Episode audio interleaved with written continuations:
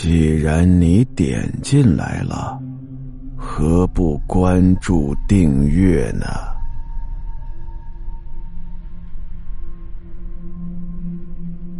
我这朋友呢，听从了导游萨瓦迪卡的建议，到寺庙啊，先去祈福，有怪莫怪嘛，是吧？之后呢，经过庙里的和尚以圣水洒头，继而投入到了游行的行列当中。这个地方啊，当地的机关单位，包括学校在内，这天都是放假的。各个单位团体的领导呢，也会参加到这游行当中。他们的服饰打扮非常怪异，有些鬼魂很有趣，有些呀则是非常恐怖。不过更恐怖的是，除了原有的一般大小的小鬼之外，还有大鬼。另外呀，还有超大鬼。超大鬼有多大呀？大概身高得有五米开外，啊，大型的鬼偶，有人呢在里面操控，就跟高达似的。哎，正当我这个朋友看得入神的时候，突然传来了一声惊叫：“怎么回事？”据导游说，有人被鬼上身了。我朋友一听，呵，都说鬼上身，鬼上身的，从来没见过。这个热闹一定得看看呀！于是呢，就往前挤去看看。挤到前面一看呢，那是个老太婆，她被鬼魂上身之后，不断的又唱又跳。一个六十多岁的老人竟然做出了一些活力充沛的动作，就跟吃了摇头丸似的。六十多岁了，你吃了摇头丸能摇成什么样啊？对不对？在那些欠发达的地区，是吧？六十岁就跟咱这边七八十一样，哎，甚至还不如咱这边七八十呢。一个老人跳的比一个年轻小姑娘都厉害啊！呃，我不知道您各位有没有了解啊？呃，在泰国，年轻女孩二十岁不到那种叫什么呀？知道吗？水晶晶，哎。三十岁左右的中年妇女叫什么？你想想，猜一猜。水汪汪。这老太太叫什么？嘿，水干干。哎，很形象啊。呃，咱们继续说。哎，说鬼故事。就这老太太呀，不断的又叫又喊，而旁边的年轻人呢，想用力摁住她，但根本摁不住。而且呀，他是越跳越起劲儿。之后没办法呀，有人到庙里把高僧给找过来。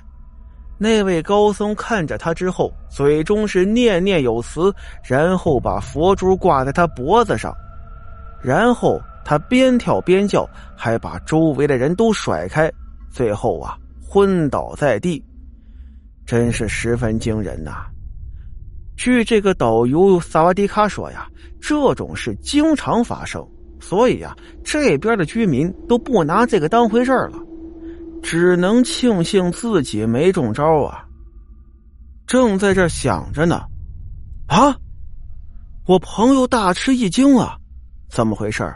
他看见正在他对面站着一个没有脚的少年。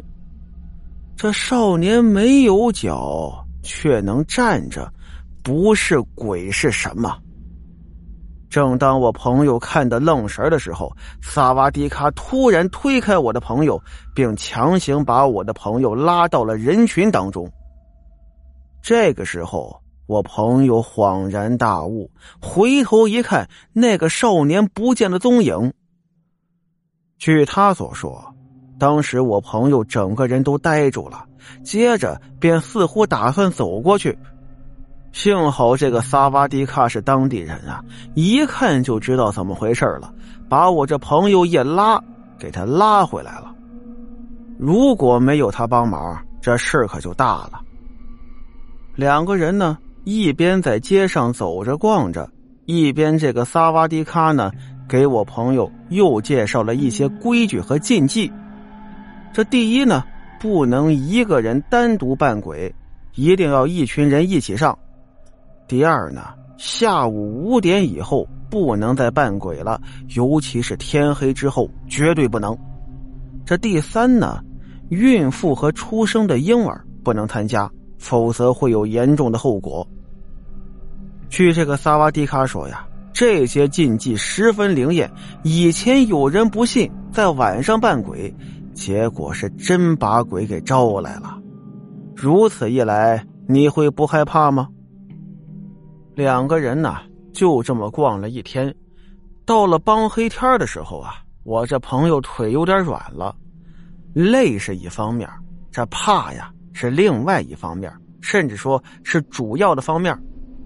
当天晚上啊，我朋友就说了，不在这儿住了，我得回去。他还记得呢，那个旅馆有鬼，想着呀，哪怕多花点钱，哎，我打个车去曼谷都行，反正不在这待着了。收拾完东西呢，萨瓦迪卡送他。两人来到酒店底下，这酒店门口有那种靠活的出租车。我朋友刚想上，呵。一看这个司机呀，也是扮成了鬼的样子，身上都涂黑了。刚想上啊，结果萨瓦迪卡把他拽出来了。先别上这辆，再换一辆。我朋友纳闷啊，就悄悄的问他为什么。萨瓦迪卡说了：“那车上有鬼，你没看见吗？”我朋友是心惊肉跳的。后来萨瓦迪卡给他选了一辆车。他上车去到了曼谷，本来想着第一时间坐飞机先回来，结果一犹豫，直奔庙里去了。先找个高僧给他祈祈福、消消灾，可别有什么恶鬼跟着他回国呀。